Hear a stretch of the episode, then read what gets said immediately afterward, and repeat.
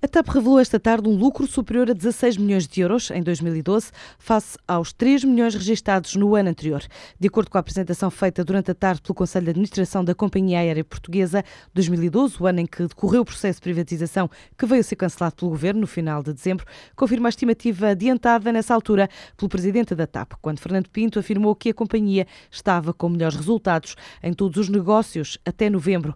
Michael Connolly, o administrador da TAP, confirmou esta tarde que há resultados resultados melhores, apesar de cada vez maiores custos de combustível que aumentaram e quase duplicaram nos últimos quatro anos. Fomos quatro anos para trás. Nós vemos que teve um aumento de 450 milhões de euros de 2009 para 2012. Mesmo que a gente desconte a parcela que é relativa ao aumento da nossa operação, que nós temos aumentado a operação, esse aumento seria de cerca de 380 a 390 milhões de euros. Ou seja, com um aumento de custo, de preço, dizer, derivado do preço do combustível, de 390 milhões de euros, nós vemos que conseguimos manter resultados positivos. Mais uma vez, uma demonstração da capacidade que a empresa teve de aumentar proveitos, crescer e aumentar a eficiência e reduzir custos. Se nós pegarmos de 2011 para 2012, temos 90 milhões a mais aqui no combustível e mesmo assim tivemos um aumento de resultado.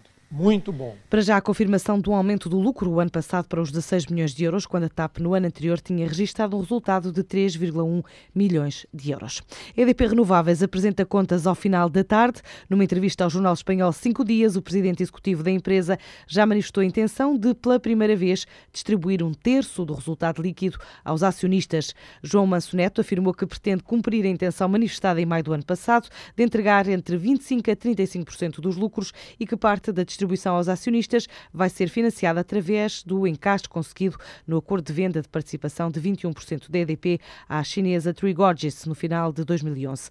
A projeto detalhe acaba de ser selecionada pela Petromoc Petróleos de Moçambique para desenvolver um posto de abastecimento de combustível em Maputo. O contrato é para iniciar este ano e deve terminar no próximo. A empresa portuguesa vai ser responsável por todas as fases desta obra, situada na Costa do Sol, um dos bairros na Marginal, junto do troço da nova circular da cidade, que liga Maputo, Matola e o distrito de Marraquém.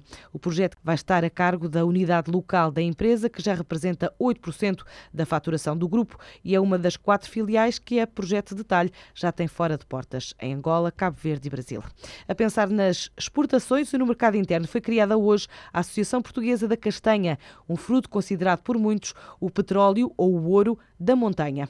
A produção nacional ronda as 45 a 50 mil toneladas ano, rende cerca de 50 milhões de euros aos produtores e pode envolver entre 17 a 20 mil famílias na atividade.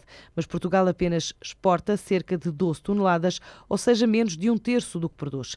Para incentivar o consumo, a produção e a qualidade do produto, nasce assim a RefCast, a associação que reúne cerca de 30 fundadores, entre eles o especialista e investigador da Universidade de Trás-os-Montes e autor José Gomes Laranjo.